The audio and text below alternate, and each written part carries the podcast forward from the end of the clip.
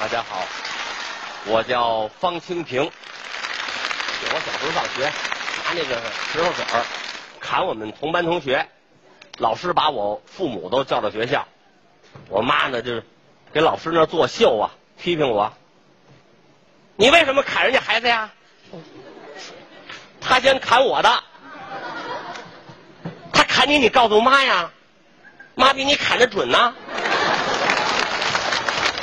我爸爸这人很正直，就觉着不对，照着我这脑袋咣就一脚。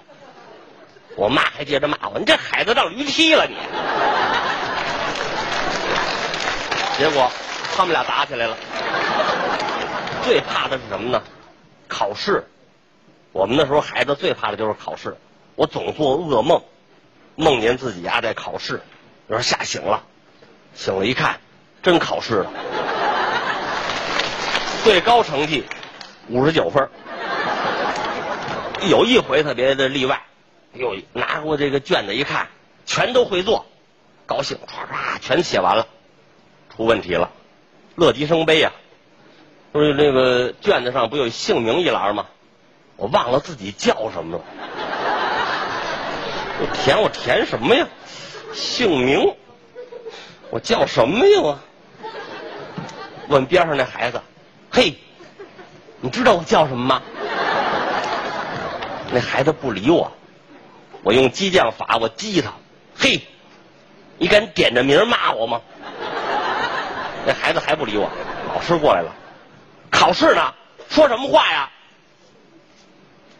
你知道我是谁吗？我管你是谁呢，老师就给那卷子撕了。学习次啊。最后一批加入少先队，跟我一块儿入队的，还有一个女同学。那女孩长得胖，发育的早嘛，系在她脖子上前头一揪。老师想办法呀，就是把俩红领巾，呃，系在一块儿，给她系脖子上，前头是俩飘带，后头俩三角。不知道的以为前方施工了，老师特别激动。就是我们那个入退的那个仪式，老师说，今天是你们俩大喜的日子。为什么学习差呀？就是老逃学，不正经上课。我小时候长得呀大众脸儿，我不在教室，老师发现不了我。